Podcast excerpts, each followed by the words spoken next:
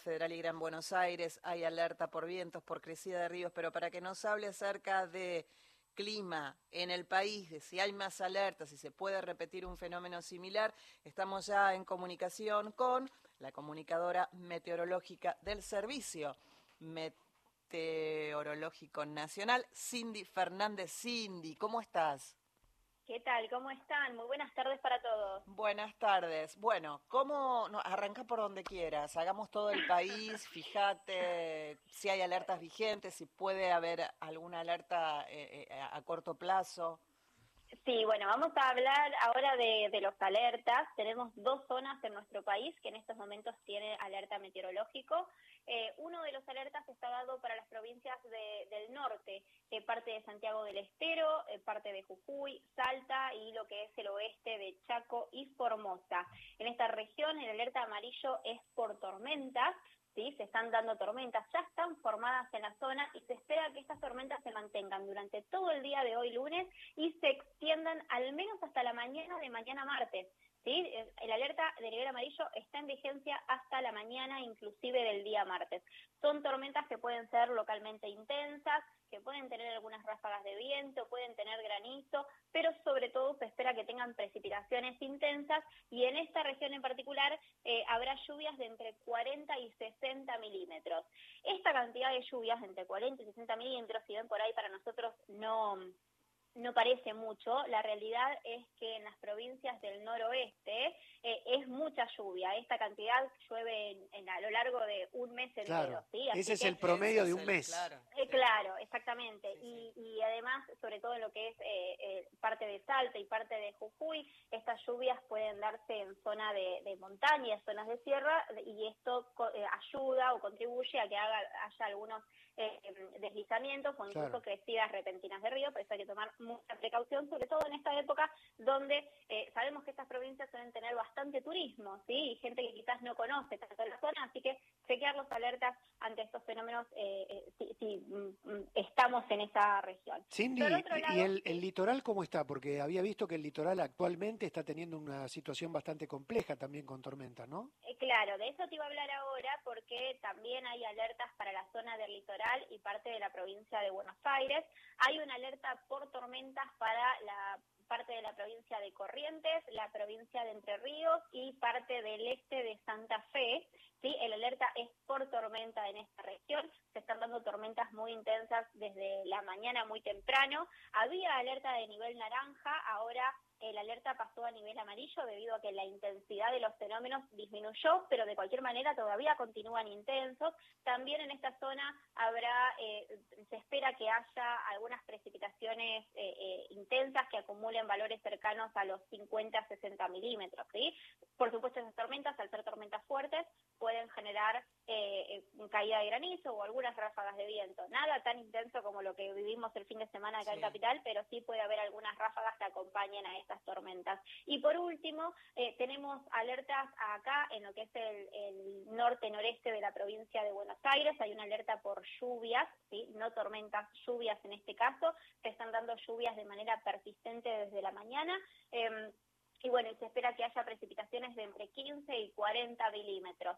¿sí? que, persistan en, la zona. Eh, el alerta por eh, tormentas es hasta la tarde de hoy. Ya a partir de las 5 o 6 de la tarde se da el cese a este alerta. Y en las costas del Río de la Plata, eh, incluye a también, en las zonas cercanas al Río de la Plata, se espera que durante toda la tarde de hoy se intensifique el viento y pueda haber ráfagas de entre 40 y 60 kilómetros por hora, con algunas, em, eh, algunas ráfagas que puedan alcanzar hasta los 75 kilómetros por hora, sobre todo río adentro. ¿Eso es, viento, ¿es, ¿es sudestada eso? Eso es exactamente lo que te iba a comentar. Como es viento del sudeste, esto eh, se considera sudestada y también se espera que eh, se incremente el nivel del río de la Plata. O sea que eso podría afectar las islas del Tigre, todo lo que es el delta.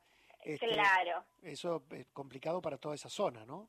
Exactamente, sí, se, espera que todos estos fenómenos se den y hay que resaltar que si bien son alertas de nivel amarillo, eh, son fenómenos que en general eh, pueden generar, generar em, alguna eh, discontinuidad en las actividades cotidianas, este tanto el viento como las, lluvias de hoy se dan en un contexto donde eh, la ciudad está en un proceso de reconstrucción y reparación después de las tormentas. Eh, quiero dejar claro que bueno que hay que tener mucho cuidado porque por ejemplo todavía quedaron muchas ramas colgando a punto de caer y con estas ráfagas de viento eh, podrían llegar a generar nuevas complicaciones. Cindy, dos cosas. Bahía Blanca, por, por, por lo que ha sucedido tan luctuoso, tan doloroso, digo, ¿tiene un pronóstico favorable de acá en adelante o, también está abarcado por estas alertas? No, por ahora tiene un pronóstico bastante favorable, van a tener una ventana con buenas condiciones meteorológicas, al menos hasta el martes inclusive. Recién a partir del martes a la noche y durante el miércoles van a empezar a tener algunos chaparroncitos, ¿sí? Algunos chaparrones pasajeros, aislados, afectando la región y ya luego otra vez vuelven a tener desde el jueves en adelante eh, buenas condiciones de tiempo. Claro, nada que se em, asemeje con... Eh, no, no. Em, ayer, hablando del viento y de lo que venía desde, desde Bahía Blanca, algunos eh, medios, algunos periodistas llegaban a, llegaron a decir que quizás esto que se produjo sería un huracán. no. No. no, no, no, para nada. Eso es un concepto completamente eh, equivocado. En Argentina no tenemos huracanes. Los, los huracanes son fenómenos que ocurren eh, en zonas tropicales entre los trópicos, eh, se forman sobre el agua y el agua, para que se forme un huracán, el agua tiene que tener más de 27 grados de temperatura. Imagínense que cualquiera que haya ido a, no sé, a Mar del Plata, a Necochea, el agua de nuestra está muy lejos de esas temperaturas, eh, así que no, nosotros no tenemos huracanes, ¿sí? Es, lo que sí fueron, lo, fue lo que tuvimos fueron tormentas severas con ráfagas destructivas, son fenómenos que son habituales de nuestra región, ¿sí? Lo que, lo que ocurrió, la diferencia de este fenómeno es que las tormentas severas suelen ser mucho más pequeñas en cuanto a las dimensiones espaciales que tienen. Claro, este era un eh, arco enorme. Eh, cuando uno veía a nivel radar la imagen, era estremecedor ver la imagen de radar porque era un arco que abarcaba tres provincias.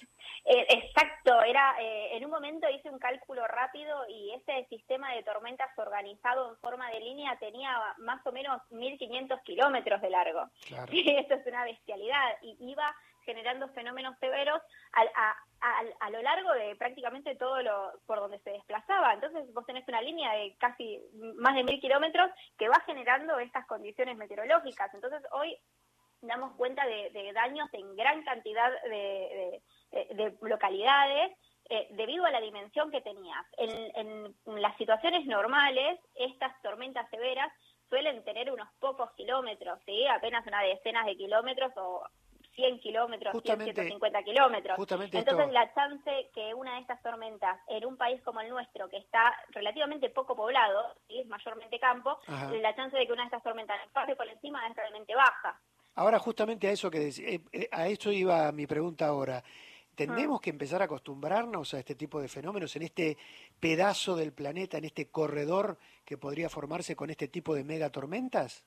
A ver, yo antes que acostumbrarnos diría, tenemos que empezar a concientizarnos y adaptarnos. ¿sí? Em, sabemos que el cambio climático está haciendo que los fenómenos extremos se vuelvan eh, mucho más recurrentes. Eh, entonces, tenemos que pensar que en el futuro eh, hay más chance de que nos toque una de estas tormentas. Estas tormentas estuvieron siempre, pero lo que te decía recién, o sea, ocurren en, en un territorio que es muy amplio entonces, eh, poco probable que nosotros nos pase dos o tres veces un fenómeno como esto, mm. pero siempre están ocurriendo en Argentina. Pero como el cambio climático está haciendo que esto ocurra cada vez más seguido, bueno, también aumenta la posibilidad de que una de estas nos toque. Entonces tenemos que ver cómo nos educamos, nos concientizamos y cómo nos adaptamos para eh, poder este tipo de tormentas. Eh, la última por, por mi parte, en cuanto a esto, a la eh, adaptarse, a, empezar tal vez a acostumbrarse a este tipo de fenómenos, ¿qué, ¿Qué precauciones debemos tomar? Yo al comienzo del programa decía que no es, no es habitual que eh, la gente común, salvo los que trabajamos en los medios, la gente común ingrese a la página del Servicio Meteorológico, lea las alertas y tome en cuenta. Digo, más allá de, estar atentos a las alertas, eh, a lo que dicen los medios, ¿qué, ¿qué, qué, qué hay que hacer? ¿Cómo, cómo resguardarnos este, lo más posible ante una futura tormenta de estas características? Bueno, hay muchas maneras de encarar esto. Por un lado, esto que vos decías, no es común que la gente haga esto. Bueno, la gente tiene que saber de que existe un peligro y si quiere protegerse, eh, es responsabilidad de todos informarse, ¿sí? mantenerse informados. Eh, no constantemente, pero sí tener la, la costumbre de chequear a ver si en los próximos días alguna actividad deberíamos posponerlas o deberíamos adaptarla a alguna condición meteorológica que nos pueda llegar a afectar. Eh, por otro lado, también es, es, importante empezar a pensar en protocolos, eh, mm, eh, en, protocolos tanto a nivel ciudad, saber, por ejemplo, se, está, se está, ¿Te moviste, Cindy? Ahí está. Sí. A ver, de nuevo, ahora, sí. Ahí está. ¿Protocolos? Lo que te decía es que mm, eh, empezar a pensar en protocolos. Mm. Eh, por ejemplo, se van a... Ay, no le gusta la palabra protocolo. sí, te perdemos, Cindy, cuando decís protocolo. No, a ver, ahí... Ahí, ahí, ahí, No digas protocolo. No, bueno, eh, este fin de semana eh, se, habló mucho de las fiestas y las actividades que continuaron, aún con una alerta de nivel naranja. Una locura.